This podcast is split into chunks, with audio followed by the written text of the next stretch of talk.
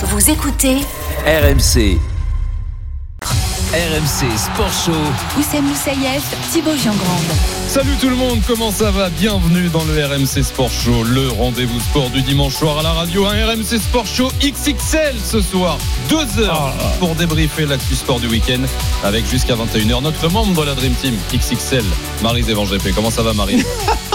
Je sais pas comment. Bah, Au moment où je l'ai dit, je me suis dit c'est peut-être pas la. Je sais pas comment je dois prendre c'est pas la ça. meilleure présentation. Non, il parlait, il parlait de ta grandeur, Marie. C'est de la grandeur. À la, grandeur. à la base, c'était un compliment, mais je reconnais que ça peut prêter à à part confusion. ça, à part ça, je vais très bien. Il parlait de la grandeur, Marie, je crois. Je pense. du genre, toi, euh, quand t'étais jeune, à faire des compliments aux filles, à te, prendre- à te prendre une baigne. Oui, bien évidemment.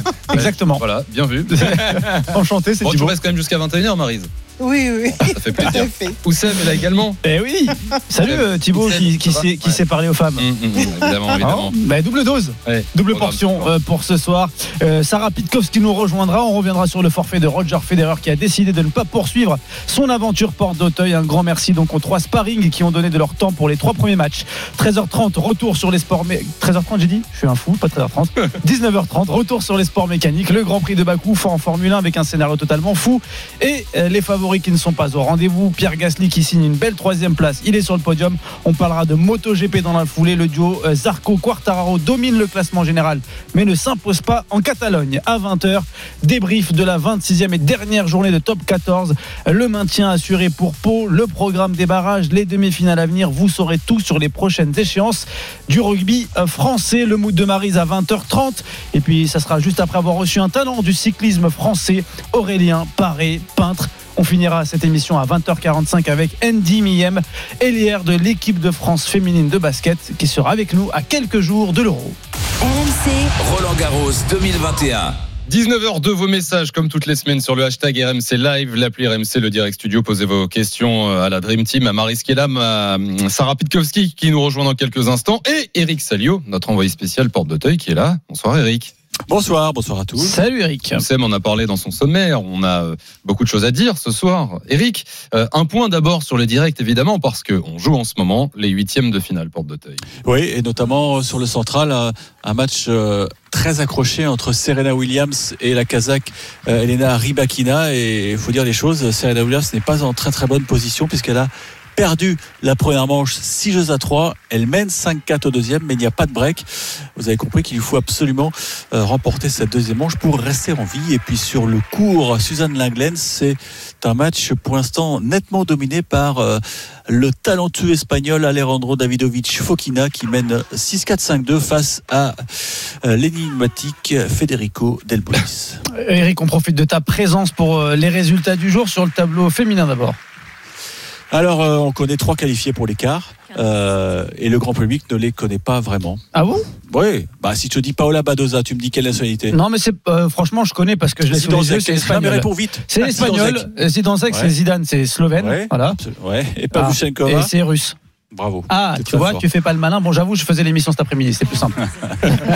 Non, mais c'est vrai qu'il n'y a plus de tête de série. Oui, c'est vrai.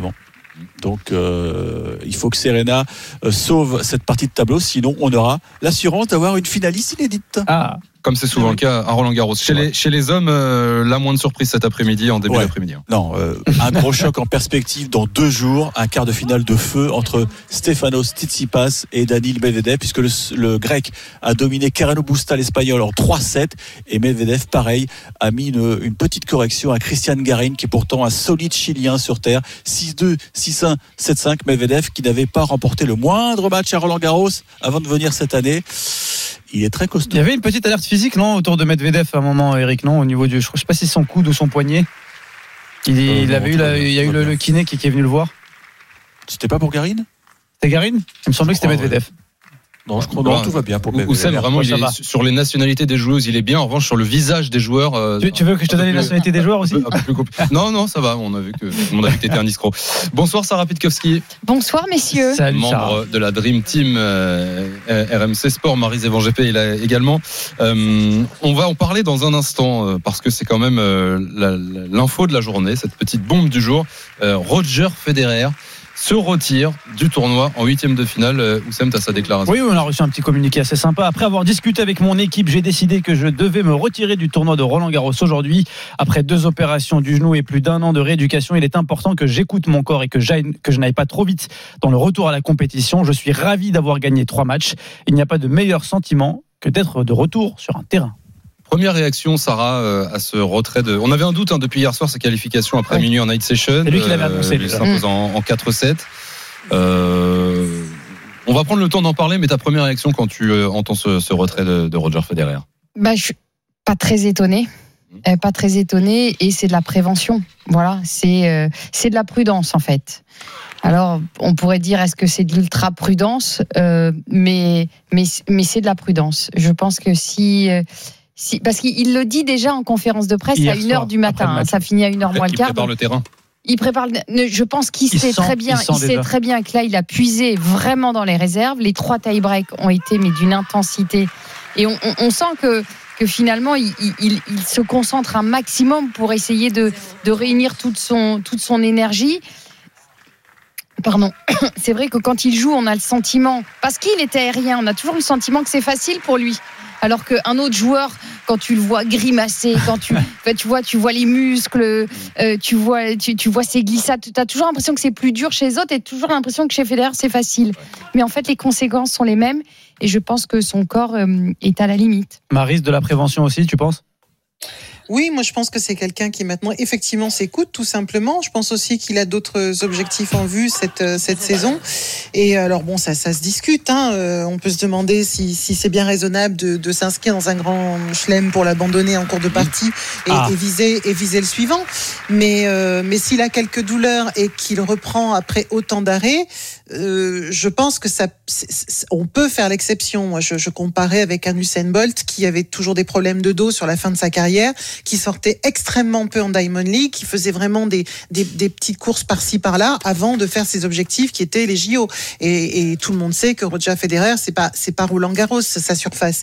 Donc c'est pas non, le, le tournoi et on a du mal à l'accepter en C'est fait. ça qui est fou. On, on a du mal à accepter que, que finalement ce tournoi-là serve d'échauffement en prévision. c'est ça. Donc on se sent vexé. On a l'impression que alors pas du tout. Alors. Et ouais, mais, mais en tout cas, c'est un petit peu le.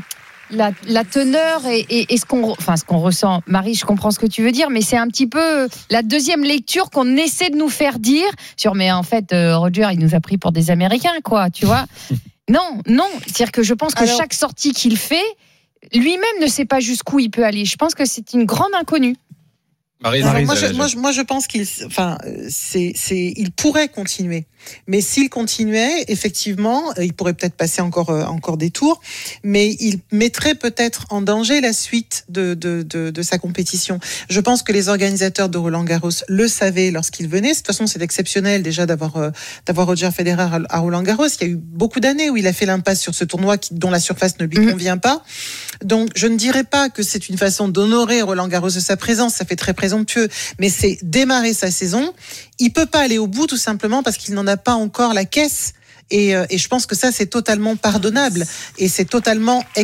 on- on peut l'entendre, c'est quelque chose qu'on peut entendre. Je ne pense pas qu'il faut le voir comme un échauffement de luxe, mais comme un tournoi qui, dans lequel il s'est engagé sincèrement, mais que pour l'instant, compte tenu de sa forme, il ne peut pas mener au bout. Alors c'est vrai qu'on pourrait dire il aurait peut-être pu faire un petit tournoi avant euh, de se présenter dans les grandes échéances. Il y a effectivement ces deux points de vue, parce que Roland Garros est aussi grand que Federer. Je ne sais pas si vous comprenez ce que je veux dire. Federer est un homme euh, exceptionnel. Federer, il est, il est un peu XXL, hein, Roland, n'est-ce pas, Roland- Roland Garros est, est un tournoi exceptionnel aussi. Ouais. Donc, euh, donc c'est vrai que c'est peut-être dans ce sens que j'entends ce que dit Sarah sur la, la, la, vexac- la vexation que cela peut faire. Peut-être qu'il aurait mieux valu effectivement rentrer dans un petit tournoi, mais Roger Federer ne fait pas de petits tournois, tout comme Usain si, Bolt si, ne va bah, pas Marie- faire les Si, il en a championnats. fait Il a joué à Genève avant. Eric, oui Mais là, Ah bon, quand la maison. bon, ouais, bon. il y avait Mais juste après, moi, un- je- il y avait Oui, un problème de calendrier.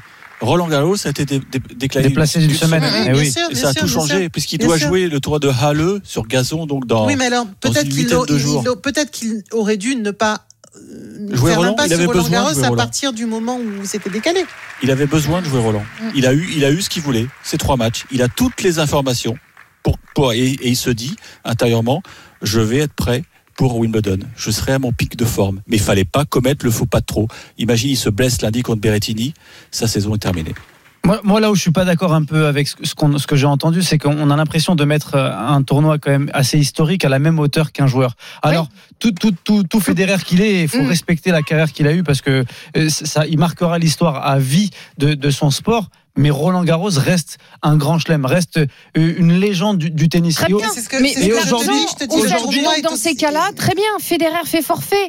Il reste Nadal, il reste Ce Djokovic, il reste Tsitsipas, ce qui me il dérange, reste plein de joueurs. c'est qu'il fait forfait, ok, mais ce qui me dérange, c'est qu'avant même le début du tournoi, on sait très bien qu'il considère Roland Garros comme une reprise et Ouais. pas comme un tournoi à aller gagner. Oui, oui, et oui, ça, c'est irrespectueux mais- vis-à-vis Mais, des autres. mais comme Nadal, mais comme Nadal, les premières années où finalement il finissait Roland Garros et euh, il allait à Wimbledon parce que pff, parce que c'était un grand chelem, mais il fallait qu'il y aille. Mais un, il avait pas le jeu. Deux, il était il était cuit parce que effectivement. Mais il euh, abandonnait pas.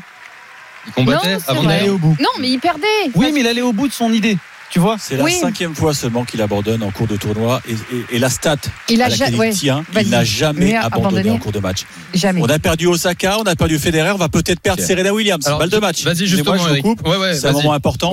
Elena Rybakina sert 6-5-45 face à Serena Williams. Et on a bien l'impression que Serena Sarah n'était peut-être pas au mieux physiquement parce que le bandage à la cuisse, là, il était de plus en plus gros au fil des, des tours. Et donc, elle est vraiment à deux doigts de la sortie de route. Voilà, retour qui Ouais, voilà. Élimination de Serena Williams. C'est une journée horrible pour les organisateurs. Elena Rybakina accède donc au quart de finale. Elle affrontera dans deux jours Anastasia Pavlyuchenkova. Pas de 24e pour Serena. Eric Salio en direct de la porte d'Auteuil pour RMC. C'est le RMC Sport Show. Dans un instant, on continue à parler tennis, les matchs, les directs. Et puis, euh, cette info du jour, le retrait de Roger Federer annoncé euh, cet après-midi. On est avec Sarah Pitkowski, avec Marie Zévan GP. Retour à Roland Garros dans un instant. Mais on a des directs tout ça. Exactement, l'euro de football approche à grands pas. Des matchs amicaux euh, sont en train de se dérouler. C'est la deuxième période sur les pelouses entre notamment l'Angleterre et la Roumanie. Aurélien Tirsin. Ouais, 55 minutes de jeu, c'est peut-être un peu trop amical pour l'Angleterre. Toujours 0 à 0. C'est une équipe bis. Hein. Gareth Southgate, le sélectionneur, veut déterminer les derniers qui feront partie de la liste définitive des 26. Mais pour l'instant, c'est très très léger. Il y a quand même deux barres transversales touchées par Calvert Levine et par Jadon Sancho. 0-0 face à la Roumanie. Deuxième période aussi entre les Pays-Bas et la Géorgie. Clément Brossard. Elle a 54e en effet. Salut les gars, salut mesdames. Euh, 1-0 pour les Pays-Bas face à la Géorgie grâce à Memphis Depay à la dixième sur penalty. Euh, à la pause, on a vu Daley Blint sortir à la place de Nathan Ake. On va surveiller ça hein, parce qu'on sait que dans le secteur défensif, eh bien les Oranges ne sont pas très bien. Il y a déjà le forfait de Virgil van Dijk pour euh, l'Euro, celui euh, de Mathis Delirte pour ce match du moins touché aux adducteurs. Donc le secteur défensif euh, des Néerlandais est fortement touché. On garde un œil également sur la future recrue du Paris Saint-Germain, savoir euh, Jorginho Wijnaldum, très important dans le dispositif euh, de euh, Franck de Boer au milieu de terrain. On le voit beaucoup. Wijnaldum, pour l'instant, il n'a pas marqué puisque seul Memphis Depay a fait la différence. 1-0 pour les Pays-Bas et 2-0 à l'instant, justement, avec ce but de Wout Weghorst. Voilà, le break est fait pour les Oranges. 2 buts à 0 pour les Pays-Bas face à la Géorgie. De bon augure donc pour les Pays-Bas à quelques jours de l'Euro qui démarre donc en fin de semaine prochaine. Merci Clément, merci Aurélien. On revient vers vous. 19h13, le RMC Sport Show continue dans un instant. Retour à la porte d'Auteuil avec Eric Salio, avec Sarah Pitkowski, avec Oussem et vos messages. Déjà beaucoup de messages sur le hashtag RMC Live, l'appli RMC, le direct studio. Dites-nous si vous comprenez cette décision de Roger Federer ou alors euh, si c'est possiblement un manque de respect envers Roland Garros. Vos messages sur le hashtag RMC Live. On continue d'en parler. À tout de suite sur RMC. RMC Sport Show. Oussem Moussaïef, Thibaut Giangrande. 19h16, excellente soirée. Merci d'écouter le RMC Sport Show ce soir avec Marie Zévan GP comme tous les dimanches. Sarah Pitkowski est là, Eric Salio également. Nous sommes en direct de la porte d'Auteuil. À suivre Oussem après le tennis. Un petit retour sur les sports mécaniques et la journée folle que nous avons vécue. Le Grand Prix de Bakou en Formule 1, scénario totalement fou. Les favoris ne sont pas au rendez-vous. Pierre Gasly, le français, signe une très belle troisième place. Et puis en MotoGP, le duo français Quartararo Zarco qui domine le classement général, même s'ils ne se sont pas imposés. à, euh, dans le Grand Prix de Catalogne, pardon. 19h16. On n'en avait pas encore trop parlé. Vous voulez être sûr qu'ils viennent. Guy Forget est l'invité du RMC Sport Show. Ce soir, le directeur du tournoi de Roland Garros. Bonsoir Guy. Bonsoir. Bonsoir. En Bonsoir, direct euh, de, de la porte d'Auteuil, à côté d'Éric Salio, euh, m'a-t-on dit. Euh, Guy, merci beaucoup d'avoir accepté notre invitation. Euh, on espère que vous n'allez pas partir au bout de trois questions comme certains joueurs quittent le tournoi après trois matchs. Guy, bon, c'est malheureusement l'information du jour. Euh, Est-ce que vous êtes directeur de ce tournoi? Vous n'avez pas l'impression que Roland Garros a été un, un, entraînement géant, un petit entraînement pour le, le retour de Federer avant Wimbledon? Non, non, franchement pas du tout. vous savez, je crois que Roger a, bientôt 40 ans, bah, nous a montré pendant trois matchs euh, qu'il était euh, encore un, jour extrêmement performant. Euh, Sarah vous, le racontera, hein. il a joué je crois 5 matchs sur les, les, 16 derniers mois, donc c'est rien du tout. Un joueur pour être performant, il a besoin d'automatisme, il a besoin de référence, il a besoin de confiance. Et Roger, il est venu jouer finalement un tournoi du Grand Chelem avec une défaite au tournoi de Genève sur terre battue. Je pense une préparation qui sur cette surface a été étriquée, qui a été très courte. Et malgré tout, bah, il est venu. Voilà, il a fait un premier match d'une heure 35, deuxième match de 2h35 face à Silic, quand même pas n'importe qui. Et il gagne hier face à un joueur qui est quand même extrêmement dangereux. Je l'ai trouvé plutôt bon, ce, gaucher allemand, euh, en, 3h25, je crois, de match. Donc, euh, il est allé château dans ce tournoi, mais de toute évidence, il n'était pas encore préparé et, à enchaîner des matchs à ce niveau-là. Guy, je me permets juste, parce que j'entends bien votre argument, et c'est vrai que quand on, quand on revient d'une reprise sportive, c'est très, très important de faire attention. Mais quand on entend votre argument, ça veut dire quoi? Ça veut dire que si Roger Federer avait gagné ses trois premiers matchs euh, en une heure de jeu, euh, il serait resté, on aurait accepté qu'il reste? Il peut pas gagner. Il peut pas gagner à ce niveau-là des tournois en une heure de jeu à Roland Garros. Euh, la moyenne des matchs c'est en 5-7, c'est je crois que c'est un peu plus de deux heures. Donc euh, voilà, il a eu un premier tour, heureusement pour lui, extrêmement facile. Et euh, comme il me le disait tout à l'heure, moi je me lève le matin et je vois comment je me sens. Et bah, aujourd'hui, j'ai des, des, des, des, petites gènes, j'ai des douleurs inflammatoires. Et, voilà, et sur terre battue, vous savez, c'est le tournoi le plus dur à gagner pour n'importe quel joueur, à part Nadal. Djokovic n'a gagné qu'une seule fois, Roger Federer aussi. Et pourtant, chaque année, ils reviennent, ils essayent. Euh, à 40 ans, avec, euh, enfin, bientôt 40 ans, avec euh, aussi, peu de préparation et un manque de repères au plus haut niveau, bah, écoutez, il a pu faire quand même trois matchs. Voilà, on aurait bien aimé avoir des joueurs français euh, en huitième de finale euh, cette année. Ah bah ça, bah, lui, il écoutait, il était, il, était encore là. Donc, bah, ceux qui ont la chance de le voir, j'espère qu'ils le verront encore. En tout cas, il nous a régalé une fois encore ici sur les cours de la Porte d'Auteuil. Comment ça s'est passé, Guy? Alors, vous l'avez vu ce matin et il vous a expliqué que c'était pas possible de continuer, ou c'est son agent qui a fait le métier, comme souvent de manière un peu neutre? Non, là, il y a vraiment eu un non, contact. Non, je l'ai vu. D'abord, il était obligé de venir ici pour signifier au juge arbitre qu'il déclarait forfait. Il a dû faire un contrôle antidopage comme tous les joueurs, hein, d'ailleurs, du, tour. Et puis, puis voilà, donc je l'ai croisé au moment où il est passé donc au stade. On a, on a, on a discuté ensemble un moment. Et non, il était, il était plutôt, euh, plutôt content de son parcours ici. Il nous a remercié de, la qualité de l'accueil qu'on lui a réservé. Et il était désolé parce qu'il sait qu'il a des nombreux fans ici à Roland Garros. Il a apprécié le l'ambiance du public. Il leur réservait comme toujours un accueil formidable. Et puis euh, voilà, oui, même parlé du Rolex Paris Master pour vous dire que le tournoi de balle a été annulé euh, euh, cette année. ah c'est bon, il sera là. En Suisse. Donc, donc il m'a dit bah pour le tournoi de Paris, bah, c'est peut-être c'est peut-être bon signe. Peut-être que les gens me reverront plutôt à Paris. Donc j'ai aimé le clin d'œil. Vous aussi, j'en suis sûr. Eric. Mm. Et puis, et voilà. Puis maintenant, bah, il faut profiter. Chaque qu'on le verra sur un cours, il faut en profiter parce que ça va pas durer encore des, années. L'organisateur ne, lui en veut pas du tout, si j'entends bien. Non, non, non, bah, bien sûr, pas du tout. Vous savez, on a, on a la chance d'avoir quand même un tournoi extraordinaire.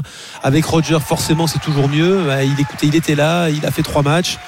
Bah, bonne chance aux autres et surtout bah, à la jeunesse hein, qui va essayer de, renverser les, les, Rafael Nadal, les Novak Djokovic. Quant à Serena Williams, vous savez, elle vient de, elle vient de quitter le, le tableau final elle aussi, euh, alors qu'elle faisait, elle faisait partie des favoris du tournoi. Guy Forget, le directeur de Roland Garros, est en direct ce soir dans le RMC Sport Show. Eric Salio est là aussi, porte d'Auteuil à ses côtés. Sarah Pitkowski, Marie-Zévan GP, la Dream Team RMC Sport est, là. Euh, Guy, on, va en parler des, bonnes nouvelles, des sourires, mais évidemment, ce retraite fédéraire, c'est l'information du jour. On a énormément de messages qui nous parviennent sur Twitter, le hashtag RMC Live, l'appli RMC, le Direct Studio.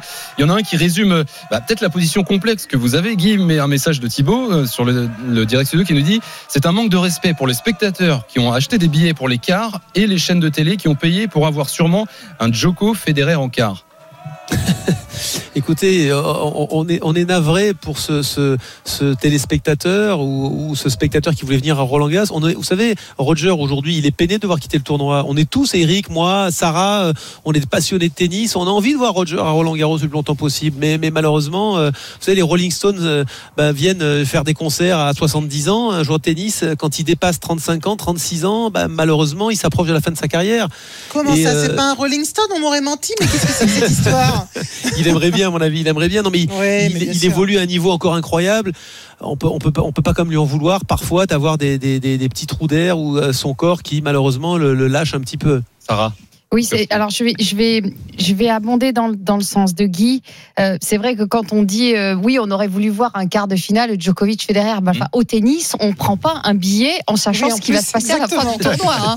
Même en foot, hein, on va pas au hein. cinéma. On va pas au cinéma. Le sport, c'est la loi du sport. Elle se fait, elle se fait sur le terrain. Oui, mais, Sarah, quand quelqu'un s'est qualifié pour l'écart, tu t'attends à le voir mais dans, tu as raison, de finale. Mais, mais s'il est blessé, parce que là, là, c'est son genou, oui. Voilà, il est en huitième. Il est en huitième. pardon. Il pas encore en quart. Et il n'était pas en quart parce qu'il avait quand même un os. Hein. Berrettini, c'était loin d'être fait. Quand du coup, Berrettini, d'ailleurs, qui est le premier qualifié pour les quarts de finale. Voilà. Lui, lui, il a tiré le gros lot, comme on dit. Mais, euh, mais ce que je voulais dire, c'est que euh, si, si nous avait dit clairement, euh, Oussam, si nous dit voilà, j'ai mal au genou, je ne peux pas rentrer sur le cours, est-ce que tu l'aurais pris différemment? Franchement, oui. Bah, tu vois, là, en fait, ce que Federer a fait. Parce que sa communication n'a pas été bonne. Non, il a peut-être été plus franc, en fait, parce qu'il n'a pas de blessure apparente. S'il était sorti du terrain en boitant, euh, tu l'aurais peut-être plus accepté. Là, il te dit, et, c'est ce qu'il explique, en fait. Pourquoi, à, presque 40 ans, il est encore là? Bah, Parce qu'en fait, il a, il, a choisi sur mesure les tournois pour lesquels il pouvait jouer pour rester en condition physique. Bien sûr. Et, et, ça, c'est ce qui fait qu'en 2000, en 2019, tu as eu la chance de le alors qu'on pensait qu'on ne le verrait plus jamais à Roland Garros. Il fait une demi sur Rafael Nadal. Et effectivement, il ne fait pour toi que trois matchs à Roland Garros, mais il fait déjà trois matchs. Et quel message, Sarah, tu envoies aux, jeunes, aux, jeunes joueurs de tennis? Tu sais quoi, regarde, ce que t'envoies, c'est que tu vas bosser, t'as intérêt à t'entraîner dur parce que la carrière de Federer, elle que sur un les jeunes joueurs de tennis qui rêvent de faire une carrière comme celle de Roger Federer, qui se disent il a la chance d'être dans ce tournoi-là, ou il a la chance d'être à ce stade de ce tournoi-là, et, il arrête maintenant alors qu'il peut encore faire. On n'en sait rien s'il peut, en fait. Même un jeune joueur de tennis est capable de faire la différence entre quelqu'un dans la pleine possession de ses moyens et quelqu'un qui a 40 ans, qui a tout gagné, qui est une star et qui aujourd'hui ménage ses effets, ménage ses sorties, tout simplement parce qu'il ménage son corps. Enfin, moi, moi sincèrement, j'entends ce que tu dis. Si c'était quelqu'un qui était en pleine possession et qui dit non, non, mais là, je me sens pas trop bien, je vais attendre la suite. Mais tout le monde sait depuis un an ou deux que euh, Federer durera le plus longtemps possible à condition de choisir ses tournois. Tout le monde le sait. Et je pense que tout le monde était ravi de le voir en Roland Garros. Et par rapport à l'auditeur, j'entends aussi ce qu'il dit. Sauf que quand on prend un hein. billet. vraiment énormément de je, n'en doute pas. Je n'en doute pas. Mais quelqu'un qui est un vrai passionné de tennis prend son billet pour aller voir un tournoi, pour aller voir les quarts de finale ou les demi-finales, pas pour aller voir un joueur. Si tu vois sûr, joueur, c'est encore mieux, bien sûr. Mais à la base, tu vas voir les hmm. demi-finales. c'est pareil que si, tu fais les, si tu fais les championnats, regarde les championnats du monde de dégoût en Corée ou sur 100 mètres. Les gens qui avait pris un billet pour la finale du 100 mètres, qui voulait évidemment voir Usain Bolt, et lui qui fait un faux départ. Ben, on va pas porter plainte parce qu'il a fait faux hmm. départ en demi-finale. C'est une erreur technique, c'est pas pareil, Marie. non, non, et puis en l'occurrence, c'est surtout le huitième de finale qui n'aura pas lieu. Pour le coup, celui-là, celui que de jouer Federer contre Berrettini, c'est un match que personne ne verra. 19h25, euh, Guy Forget, le directeur de Roland Garros, est avec nous. Beaucoup de monde hein, dans le RMC Sport Show, Marie Van GP, Sarah Pitkowski, Eric Salio, et donc surtout euh, Guy. Euh, un bilan de, de, ce tournoi, un premier bilan euh, après cette première semaine. Euh, on voudrait déjà euh, s'intéresser au côté aussi qui nous a fait plaisir de revoir des spectateurs, de revoir, de revoir du monde. évidemment, j'imagine que le directeur de tournoi que vous êtes est, ravi de voir comment ça se passe. Oui, ben, merci de souligner, j'allais vous le dire. Je crois qu'aujourd'hui, la, la, la, la, vraie bonne nouvelle, c'est que bah, à nouveau, on, on, on, voit des sourires sur les visages, on voit des gens qui sortent de chez eux, qui sont heureux d'être ici à Roland Garros. Euh, pour savoir le nombre de témoignages que j'ai eu moi de, de, même de joueurs hein, de joueuses qui, qui, ont joué à huis clos des tournois sans personne comme euh, au Rolex Paris Master l'année dernière et qui là bah, voient euh, sur le cours Philippe Chatrier ou sur le Simone Mathieu 1000 personnes qui, bah, qui font des petites holas et qui sourient et qui, et qui se régalent d'être ici dans ce, dans ce, dans ce stade flambant neuf hein, parce que ça aussi on n'a on pas beaucoup parlé mais on est très fiers de pouvoir montrer enfin à tous les Parisiens et tous les amoureux du tennis ce, ce, stade Roland Garros qui a été refait en intégralité. Voilà euh, alors bien sûr, on aimerait bien avoir 38 000 personnes, ce qui est une jauge normalement qui est, quand la jauge est pleine. Alors on est, on est pour l'instant euh, sur 000 personnes depuis le début du tournoi. Et ben malgré tout, et je peux vous dire, les joueurs ont pris du plaisir. Les spectateurs qui avaient ce fameux billet, ce fameux sésame, et ben étaient enchantés. Et ça, je crois que c'est la bonne nouvelle. Guy, vous êtes tiré au sort, c'est ça euh, non, ils n'ont pas été tirés au sort. C'était les premiers arrivés, premiers servis. il, fallait être rapide. il fallait être très très rapide. Comme au, buffet. Eric, tu as une question? Oui, Guy, euh, on est euh, sur la cabine RMC là. On est en configuration night session, c'est-à-dire qu'il y a des bâches qui recouvrent la tribune, les, la tribune présidentielle. la night session, ça a été un gros sujet de polémique quand même, parce que on comprend comprend que l'écran est magnifique, mais alors on n'a pas compris l'horaire tardif. Déjà, on n'a pas compris pourquoi un match seulement, et deuxièmement, pourquoi un coup d'envoi tardif à 21h avec notamment euh, une sortie de Federer à, minuit 43. Est-ce que vous allez revoir votre position? Parce que là, ça fait jaser Non, c'est bon, d'abord, euh, pourquoi est-ce que certains joueurs étaient euh, contrariés à l'idée de jouer ces sessions de soirée? Bah, Tout d'abord parce que ils ont joué, c'est les seuls matchs qui se sont joués à huis clos. donc les joueurs qui sont en tel manque finalement de communication avec le public hein, et d'échanges bah, ils savaient que lorsqu'ils étaient en night session, bah, ils devaient jouer devant, un gradin vide. Je veux dire, le châtrier, il est grand. Hein. Quand il est vide, c'est vrai que c'est pas évident. Malgré tout, ils ont été formidables. Je trouve aussi bien Serena Williams, les filles que les garçons. Ils sont donnés à 100%. Ils ont produit un tennis de, très très haut niveau. Et ça, faut leur, faut leur tirer un coup de chapeau. Bah, la raison, vous la connaissez tout simplement, puisque la fédération a signé un partenariat avec Amazon et qu'à la base, bah, on pensait jouer devant, devant du public. Et les joueurs, ils n'ont aucun problème avec euh, finalement des, des, sessions de soirée. Ils le font à l'US Open, ils le font à l'Open d'Australie. Et même ce que font les, les anglo-saxons, c'est qu'ils font des sessions de soirée avec deux matchs en général. Un match féminin plus un match masculin. Et euh, pour, pour, pour souligner ce que vous disiez, Eric, euh, on sait qu'à l'Open d'Australie, il y a un fameux match, je crois, c'est Bagdati, c'est Hewitt, c'est fini à 4 heures du matin une année. Donc un match de tennis, on sait à quelle heure il commence, on sait pas à quelle heure il finit. Et quand il y en a deux qui s'enchaînent, c'est terrible. On, nous ne pensions pas que sur une première édition, c'est un, test grandeur nature pour nous, hein, le public français était prêt à jouer deux matchs de suite comme ça. Euh, on a tenté donc un seul match, on a commencé à 21h. Peut-être que c'est un petit peu trop tard. Peut-être on verra la copie l'année prochaine. Peut-être qu'il faut commencer à 8h30. Euh, alors qu'il fait encore jour. Il y a du soleil. On sait ici, hein, à Paris, à cette époque de l'année, il y a du soleil. Euh, Roger hier a joué 3h30. Les trois, les trois premiers sont durés 3 heures, hein, donc euh, c'est quand même un petit peu inhabituel. Voilà pourquoi Roger a quitté euh, le cours de manière un peu tardive hier soir. Pour autant, il avait le sourire, il s'est exprimé auprès de Marion Bartoli, je trouve, avec pas mal d'humour. De, et il a dit qu'il était sensible au fait qu'il y avait des milliers de téléspectateurs qui le suivaient alors que les gradins étaient vides. Guy, moi je vais rebondir sur une petite phrase. Tu, dis euh, il, y avait, il y avait un match euh, de session de soirée. On sait qu'en plus, qu'est-ce que c'est compliqué de choisir entre un match masculin et féminin, parce qu'on sait aujourd'hui euh, quand, les, polémiques que ça peut engendrer. Est-ce que au-delà de mettre le match plus tôt, est-ce que, comme les autres grands chelems, on pourrait envisager d'avoir un match féminin en ouverture, puis un match masculin? Une session nocturne qui, qui est identique aux autres grands chelems, en tout cas l'Open d'Australie et l'US Open mais bien sûr, euh, Sarah, c'est quelque chose que, que, l'on a envisagé, que l'on pourrait envisager à l'avenir. Hein. Le, seul problème, c'est que si on décide de faire cela, il faudrait peut-être jouer un match de moins dans la journée, donc faire peut-être deux matchs l'après-midi, deux matchs de soirée, commencer à ce moment-là peut-être la session de soirée avec un, planning à, je sais pas, peut-être 18h30 ou 19h, et puis enchaîner avec soit un match d'hommes et un match de femmes. En général, les anglo-saxons font une alternance, ce qui est bien normal aussi. On n'a pas fait ce choix-là euh, pour la première édition. Euh, bien sûr, c'est des discussions qu'on va avoir avec Amazon, notre partenaires par rapport justement à ces fameuses sessions de soirée. Mais, bon, tout est à l'étude. Hein. On n'a pas, la, prétention de détenir la, vérité absolue. Et euh, ce qui compte, c'est que les, les, téléspectateurs et les, auditeurs soient, contents du spectacle qui soit proposé. Mais c'est vrai que sans détenir la, la, la, la, vérité absolue, je pense malgré tout, enfin ça c'est mon avis, ça n'engage que moi, qu'un organisateur de tournoi doit défendre les, les, deux, les deux tennis, le, le masculin et le féminin. Alors d'ailleurs, Marise, pour la, pour la petite info, je ne sais pas si vous avez vu le, le, programme là, qui est sorti pour demain, mm. et c'est euh, bah, la polonaise Chantek qui est tenante mm. du titre, qui jouera demain donc euh, euh son match, son match en session de soirée. Il faut juste espérer qu'elle soit pas aussi performante qu'à Rome. Hein.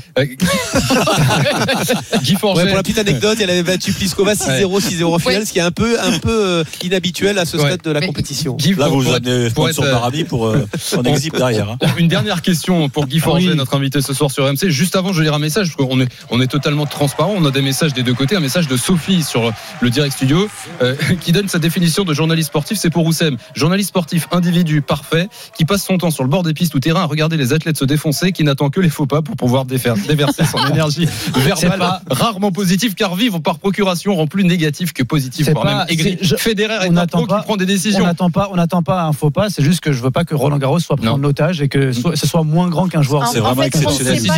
Ça n'arrivera plus. De Roland Garros. Non, mais on. Sophie, t'as quand même très bien cerné. Voilà, un, joueur de tennis n'est pas supérieur à un tournoi. Voilà, c'était pour moi. Dernière question. Dernière question sur la, nouvelle génération ou même l'ancienne génération euh, Guy des, des joueurs de tennis français. Euh, on imagine qu'à l'avenir, vous aimeriez que la, génération de joueurs de tennis et de joueuses de tennis français soit meilleure pour l'intérêt du tournoi déjà avant tout, et puis surtout pour, pour notre pays à nous, quoi. Ah, vous savez, un tournoi de Roland Garros réussi, c'est un tournoi où les Françaises et les Français performent bien. Oui. Alors c'est Bah vrai oui, que depuis sûr. quelques années, euh, chez les garçons, Rafa, Novak et, et Roger bah, trustaient en permanence les, les premières places. Euh, cette année, ça a été un bilan effectivement qui a été euh, très moyen. Les- La plupart de nos têtes d'affiche, des anciens hein, qui ont porté les couleurs du tennis français depuis maintenant plus de 10 ans, revenaient tous de blessures, d'opérations, n'étaient pas dans un état de forme optimal.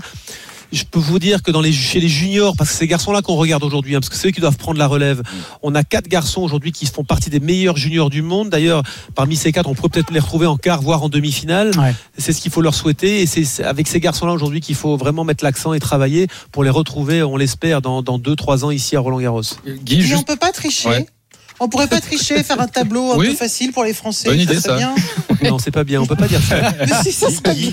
J'ai j'ai une dernière question. rapidement, Eric. Si vous aviez une programmation à refaire, est-ce que Joe, vous l'aurez mis en 3 et pas en 4 parce que la sortie qu'il a eue là dans un stade vide, ça m'a arraché le cœur personnellement. Ah ouais, c'était, ouais, c'était, c'est vrai que je, je, je vous cache pas, c'était, c'était triste. En plus que Joe qui avait fait un, un mauvais début de match, hein, il avait été euh, dans le dur, il faisait beaucoup d'erreurs. On se dit oh là là, c'est le champ du signe. Il était remonté en puissance, il aurait pu gagner ce quatrième set. Il était, mais j'avais retrouvé le, le, le Joe qui nous a fait rêver à l'Open d'Australie, à, à Roland Garros, même à- il y a quelques années. Donc oui, c'est problématique, mais il y a beaucoup de joueurs et de joueuses qui sont malheureusement retrouvés euh, avec ce fameux couvre-feu et qui ont dû ouais. euh, quitter les, les, les spectateurs ont dû quitter le cours euh, à, à, à 20h45. Guy, juste euh, pour terminer, Federer, il vous a quand même dit à l'année prochaine à Roland Garros Il n'a pas dit l'année prochaine, il a dit peut-être qu'on se verra à Paris bientôt. Ouais. Donc j'ai pris ça comme un, comme un rendez-vous au Rolex Paris Master. Un rendez-vous Ouais. amoureux.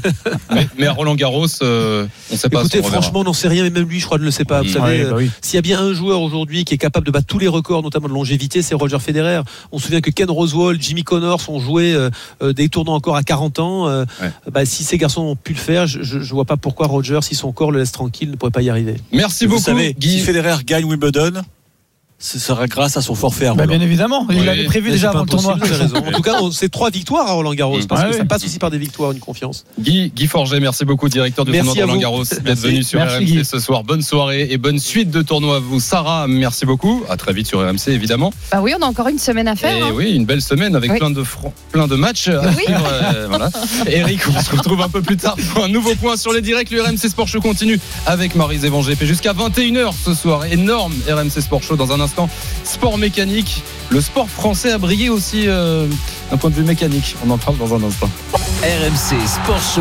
Oussem Moussaïef, Thibaut Giangrande. Le RMC Sport Show, le rendez-vous sport du dimanche soir à la radio. Deux heures ce soir pour revenir sur l'actu omnisport forte de ce week-end. On est avec Marie Zévan GP, notre membre de la Dream Team, comme toutes les semaines, comme tous les dimanches soirs. On va aller jusqu'à 21h ce soir et on va prendre le temps dans un instant de revenir sur ce dimanche incroyable de sport mécanique. Le Grand Prix MotoGP de Valence avec Quartararo qui prend des pénalités euh, à peu près toutes les deux heures. Donc euh, je pense que demain matin, il, va, il sera 21e de, de ce circuit. Et la victoire aujourd'hui de Pérez en Formule 1 et le podium pour Pierre, Gasly. C'est avec Jean-Luc Roy dans un instant. Il y a des lives en cours, Thibaut, des matchs amicaux dans le football. Angleterre qui reçoit la Roumanie, Aurélien Tirsin. Et 10 petites minutes encore à jouer. Ça y est, l'Angleterre a débloqué la situation 1 0 grâce à un penalty de Marcus Rashford à la 68e. Il y a eu un deuxième penalty manqué par le capitaine Jordan Henderson. Après 59 sélections, il aurait pu marquer son tout premier but avec les Three Lions, mais ça ne sera pas pour cette fois. 8 minutes 30 secondes encore à jouer. 1 à 0 pour l'Angleterre face à la Roumanie. Dernier match de prépa à l'Euro. Merci pour ce bel accent, Aurélien. Autre match amical, les Pays-Bas reçoivent la Géorgie. Euh, Clément Brossard. Ah les Oranges ont pris le large 3 buts à 0. Il reste 9 minutes à jouer. L'ouverture du score signée Memphis Depay. Ensuite, le premier but en sélection de Weghorst. Le premier but en sélection également du jeune milieu de terrain de l'Ajax euh, Gravenberg. Voilà, ça va bien pour euh, cette sélection néerlandaise, même si on voit quand même dans le secteur défensif, c'est assez, euh, assez friable. Donc ce sera la grosse interrogation à l'approche de l'Euro. Leur premier match, ce sera dans 7 jours face à l'Ukraine. Ils devraient sortir hein, de ce groupe avec l'Autriche, la Macédoine du Nord et donc l'Ukraine. Et en tout cas, ils se font du bien à l'approche de cette compétition. 3 0 0 pour les Pays-Bas face à la Géorgie. Ça sent mal euh, à se faire du bien, comme disait Brigitte. Ça sent donc bon, messieurs, pour les deux favoris de, de, cet Euro qui démarre la semaine prochaine. Il y a aussi de la boxe ce soir, TQO, tournoi qualificatif olympique. Et c'est un combat pour Mourad Aliyev sous les yeux d'Arnaud Valadon. Salut Arnaud. Salut à tous, le combat va débuter dans un instant et là il n'y a rien d'amical. Il faut qu'il gagne Mourad Aliyev, plus de 91 kilos, c'était la catégorie de Tony Oka. S'il gagne, il sera à Tokyo, le combat qui va débuter dans un instant face au géorgien Chigladze. Merci Arnaud, c'était encore un circuit en ville aujourd'hui comme Monaco il y a deux semaines. Mais contrairement à Monaco, il y a eu du dépassement, il y a eu du suspense. Et un Grand Prix complètement fou cet après-midi sur RMC. Accident de Verstappen dans la ligne droite. Est-ce que c'est un pneu Alors là, c'est le rebondissement total à 300 km/h. Eh bien, le pneu arrière qui d'un seul coup perd tout son perd tout son air et la monoplace qui échappe totalement euh, au contrôle du pilote. La direction de course a décidé de repartir donc à 16h10 heure française. Pour 16h10 a priori pour trois tours. Les feux s'allument maintenant. C'est l'extinction des feux qu'on va partir pour deux tours. 12 km de course. Voilà, c'est parti avec un excellent départ de Perez. Mais attention, Hamilton se glisse à l'intérieur, oui Il est parvenu et il tire tout droit Lewis Hamilton tout droit, il a tout perdu Tout perdu sur le premier freinage C'est Perez qui se retrouve devant Euh, Charles Leclerc qui a pris l'avantage sur Pierre Gasly Voilà, Charles Leclerc qui pourrait monter sur le podium Mais est-ce que Pierre ne va pas le reprendre à l'intérieur? Freinage, oui Il le tente, Eh oui, il le repasse il le repasse, c'est Oh Pierre. Gasly. Et il Alors, remonte sur le podium et il remonte sur le podium. Pérez vainqueur devant Vettel et Gasly. Il reste quelques centaines de mètres. Deuxième victoire de sa carrière de pilote de Formule 1 pour Sergio Pérez. Il a fait une course absolument formidable. On l'avait dit que Pérez était bon et Pérez était fort en Azerbaïdjan. Eh bien, il a fait une course absolument formidable. Et là, je crois qu'évidemment, euh, vu les sourires que l'on devine sous les masques du côté du stand Red Bull Honda, et puis la joie Eh oui. incroyable chez Aston Martin. RMC Sport Show. Un Grand Prix de Bakou exceptionnel, vous l'avez vécu en direct sur RMC avec la douce voix de Jean-Luc Roy qui nous a rejoint ce soir à nouveau. Bonsoir Jean-Luc. Eh ben, rebonsoir les deux compères et bonsoir Salut Jean-Luc. à Marise. C'est un Grand Prix de Bakouf, si ça vous va bien. Oh, oh, oh, là là. Allez, je fais Bon, excellent. excellent, un mail excellent. pour, euh, Bon, d'habitude, il y a un petit bong, tu sais, Ouais, exactement. Ben, Adrien Aigouin le mettra demain pendant le, C'est le ça, journal moyen. c'est pas mal. Euh, je- Jean-Luc, qui a Mhm. dit que la F1 était ennuyeuse? Ah ben jamais moi. C'est c'est vous. c'est vous, C'est vous. On regarde pas les mêmes grands prix. Un vainqueur euh, qu'on n'attendait pas forcément, le, le Mexicain Pérez. Euh, on raconte le scénario tout de suite. Oui, on a deux heures, c'est ça Vous avez dit qu'on avait deux heures dans Les favoris pas au rendez-vous, mais c'est pas de leur faute. Si, c'est de leur faute. Ah bah il y en a oui. D'abord pour Verstappen. Alors Verstappen, non. Lui, il fait la course parfaite, sincèrement. Il fait comme il faut. Je pense qu'il fait même attention à ses pneus. Et puis bon, il y a une défaillance, la deuxième du Grand Prix. On commence à avoir un petit peu de soucis euh, du côté de chez Pirelli à haute vitesse. Pourtant, je le répète, c'est un circuit qui n'est pas abrasif, c'est un circuit qui est qui est pas permanent du tout. Et on sait que justement le, le- la force qui est, qui est sur les pneus est assez limitée sur ce type de tracé. Je ne sais pas ce qui c'est. On va analyser probablement. Évidemment, on va nous dire que on avait heurté des débris ou des choses de ce genre-là. Mais enfin là, c'est une épidémie, hein, parce que deux grands prix. Alors c'est vrai que les pilotes essaient de les emmener assez loin, Oui. mais enfin ça doit pas éclater. On perd de l'efficacité, mais normalement le pneu ne, ne s'éclate pas. D'ailleurs, on l'a bien vu avec Verstappen qui va mettre un grand coup de latte dans le dans le pneu. Là, il était vert. Non, Verstappen, il a fait le boulot. Un Grand Prix exceptionnel, mais alors Maris, je sais pas si tu l'as regardé ou si, si tu as écouté, mais si maintenant il faut bloquer toute l'après-midi pour avoir, le résultat, euh, hein, C'était long. c'est fini à plus de Bah, 16 tu te plains tout le temps, toi, alors. Mais il arrête pas de pleurer. Alors, Je, suis incroyable. français, messieurs. dames. Soit, soit tu nous dis que c'est toujours les mêmes qui gagnent, Voilà. c'est ennuyeux. C'est vrai, Soit tu nous dis que ça Merci, dure trop Maryse. longtemps et qu'il y a des rebondissements. Faut Merci, savoir quand Maryse. même. Merci. fête ce soir. Non mais, c'est vrai que t'abuses, t'es jamais content. Si, des fois. attends, euh, vous êtes français, monsieur Oui, Ah bah voilà. oui, c'est normal. Alors, Lewis Hamilton, par contre, c'est de sa faute. Alors Lewis Mauvaise Hamilton, stratégie. Écoute, euh, oui, parce que sincèrement, euh, d'ailleurs, euh, vous m'aviez demandé qu'est- qu'est-ce qu'il va faire? Moi, je dis faire? à sa place, moi, à sa place, Si- il n'est pas cette fois champion du monde. Moi, je gère ma deuxième place en sachant que Verstappen n'est plus là et que si tout va bien et que j'arrive à terminer deuxième, ce qui est très vraisemblable, eh bien, je me retrouve leader avec 14 points d'avance. Donc, évidemment, je ne vais pas tenter le diable. Maintenant, c'est vrai que Pérez a pris un assez mauvais départ. À l'inverse, Hamilton a pris un excellent. Mais ce que j'ai pas compris, c'est que vraiment, il a, il a freiné au panneau, c'est ce qu'on dit souvent, beaucoup trop tard. Si tu veux, il y a le panneau tard, trop tard, et là, c'est extrêmement trop tard. Et lui, là, il pouvait pas tourner, c'est une évidence. Et, et d'ailleurs, il a très bien joué, Pérez, parce que il a pas cherché. Il a dit, bah, vas-y, allez-y, mon vieux, c'est tout droit, l'échappatoire, c'est par là. Moi, et lui, il a pris le virage, Ouais. et les 15 autres derrière aussi. Donc, il s'est euh, tout de suite excusé au micro. bah euh, il oui, excusé oui, auprès oui. de son écurie. euh, là, il, là, il a fait la boulette. Il a fait la boulette. Alors, il y a, au-delà de cette boulette, il y a peut-être quand même quelque chose qui est incontestable quand on regarde ce Grand Prix, Jean-Luc, c'est qu'on n'est plus loin de là sur la domination euh, que Mercedes a sur la F1 depuis euh, à peu près 35-40 ans environ. Euh, De- dans- depuis euh, 2014. Oui, non, voilà, depuis 7 ans, ce qui est Le changement de Non, réglementation. mais aujourd'hui, Mmh. avant même l'erreur d'Hamilton, euh, les Mercedes sont en dessous des Red Bull, clairement. Et oui, on les a vus perdus lors des essais libres. On avait retrouvé Hamilton au moment où il fallait, c'est-à-dire pour la FP3 le vendredi matin, il avait tout changé dans ses réglages. Et en qualif, il nous sort un tour de folie comme seul lui presque sait le faire. Et donc il monte sur la première ligne. Et puis effectivement, on a compris en course qu'elle n'était pas dominatrice. Parce que même si euh, il était quand même là, il était présent, il n'était jamais très loin, mais il n'a pas été en mesure de placer une attaque tranchante comme euh, on le voyait, il était à la limite de la portée de DRS, c'est-à-dire à moins d'une Ouais. seconde de Pérez justement et jamais il a pu porter une véritable attaque. Donc c'est vrai que là manifestement, on est un petit ton en dessous quant au pauvre Bottas, euh, parti dixième, arrivé douzième. Bon, on l'a un peu perdu pendant le, Grand Prix le là. divorce est, est, est acté, Euh, je le crains. Je le crains. divorce est prononcé. Ouais, ouais. Euh, toutes ces, tous, ces, toutes ces, tous ces scénarios pardon, ont rendu quelqu'un d'heureux, Pierre Gasly, Ah oui. qui, qui quand même a réussi à, à attraper une troisième place, euh, Jean-Luc. Et alors, C'est génial. Moi, moi, j'ai une question concernant Gasly. Est-ce que c'est un concours de circonstances ou est-ce qu'au contraire, sa course maîtrisée a amené cette troisième place? Il a toujours été au rendez-vous, jamais trop loin de, de ceux qui étaient devant lui. Ben, tu sais ce que je vais te répondre, c'est la deuxième partie de ta phrase, c'est-à-dire que pour bénéficier des erreurs des autres, faut être là. Ouais. Et Pierre a été là, il a été là tout le Grand Prix. Euh, il fait un boulot remarquable. Il est vraiment là. euh, je vais pas dire à l'apogée parce qu'il fera mieux, Ouais. mais avec la voiture qu'il a, faut toujours rappeler, hein, sa, sa modeste AlphaTauri. Bon, Ouais. il a un moteur Honda, ça c'est bien. Il a le même que les Red Bull et je pense que c'est vraiment le même, mais il a pas tous les moyens de cette petite équipe Bon, enfin, c'est pas italienne. une Fiat Punto non plus. euh, Ah non, c'est pas une Fiat Punto.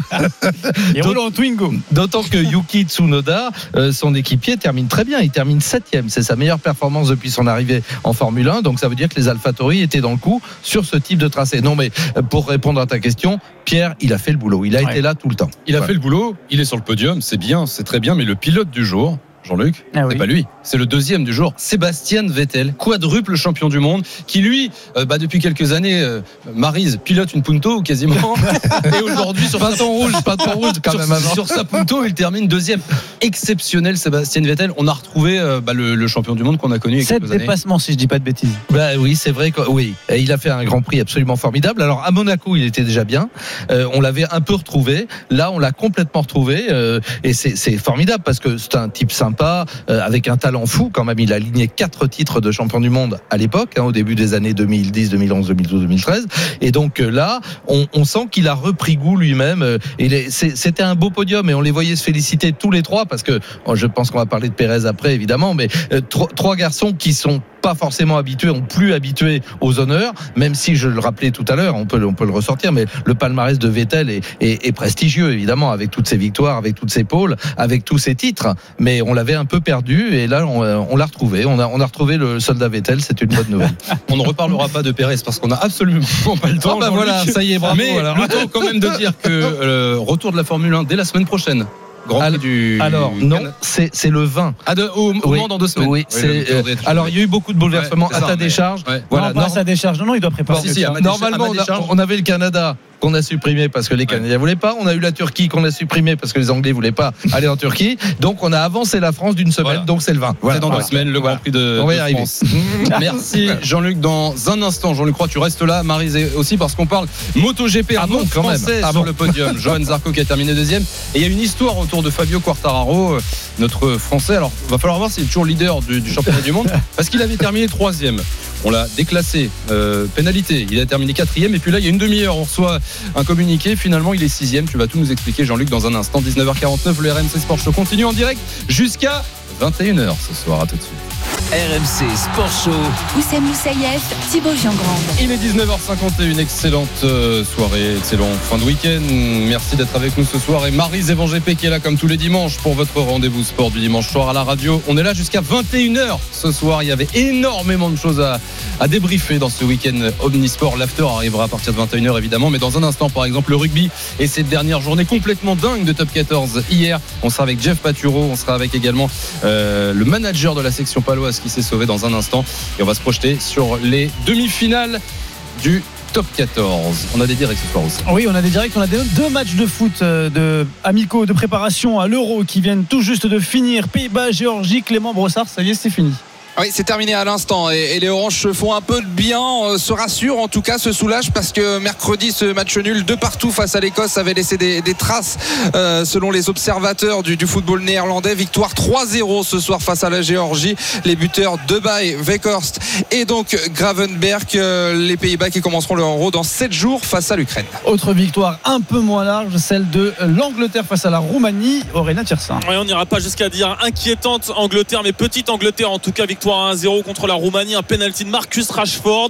C'était aussi le dernier match de préparation à l'Euro pour l'Angleterre qui avait battu euh, il y a quelques jours l'Autriche 1-0. Donc une, une Angleterre victorieuse, mais qui se rassure pas à 100% avant d'attaquer l'Euro face notamment à la Croatie le vendredi 13 juin. Ils ont fait le minimum, les, les Three Lions, hein, n'est-ce Ah pas, oui. Aurélien Ah, C'était bien dit quand même. Non, je l'avais travaillé. Euh, excellent, excellent. On sent le mec qui va bosser sur, euh, sur l'euro. Merci messieurs pour, pour ces résultats. Salut, les gars. Bonne Un contexte un peu moins amical, c'est de la boxe, le tournoi qualificatif olympique. Un billet est en jeu pour Mourad Aliev. Arnaud Valado, ça sent bon, non?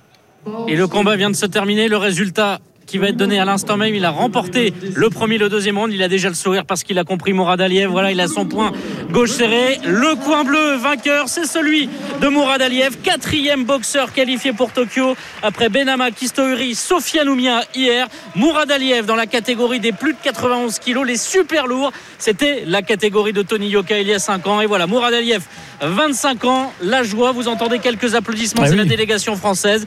Voilà, quatrième boxeur qualifié. Il y aura une ultime chance pour avoir une femme, et on l'espère. C'est Maïva Amadouche Ah ouais. qui combattra demain la championne du monde euh, IBF pour euh, pourquoi pas envoyer une cinquième boxeuse et surtout la première femme. Merci Arnaud, ça fait du bien d'avoir des bonnes nouvelles sur des sportifs français. 19h54. C'est pas un peu gratuit, ça Non, parce qu'on va enchaîner avec la moto. et c'est vrai Ah, que- c'était la passe décisive, exactement. Euh, on est avec Marie Zavon GP, avec Jean-Luc Roy, euh, la Dream Team Sport Mécanique sur RMC. Effectivement, podium français aujourd'hui, à nouveau en MotoGP. C'était le Grand Prix de, de Catalogne cet après-midi. Vous l'avez vécu également en direct sur RMC. Podium pour Johan Zarco, qui termine deuxième derrière le Portugais Miguel Oliveira. Alors, Jean-Luc, Fabio Quartararo a franchi la ligne en troisième position. Il a été au bout de quelques minutes déclassé.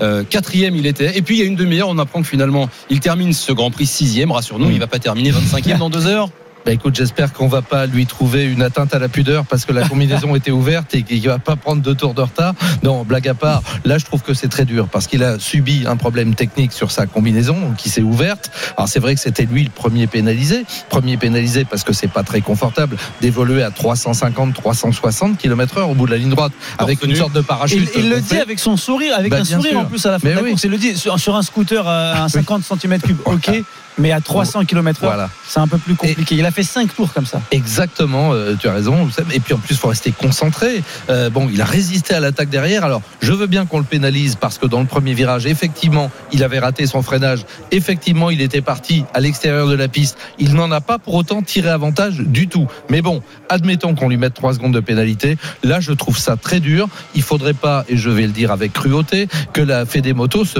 se mette à se comporter comme la Fédé Automobile en Formule 1. Alors là, ils lui ont ça, vraiment une pénalité pour la tenue. Oui, ça exactement, oui, Maryse. ça c'est des- Parce que ça s'est ouvert. Exactement. Ben voilà, moi je trouve ça lamentable, Mais franchement. c'est curieux, Et, en zone Bah mixte, oui. Maryse, il- le pauvre, il témoigne, il dit j'ai essayé de remettre ma combinaison à 300 km/h. Ah oui. Il, il a dit ça n'a pas non, marché. Il a quand même une pénalité.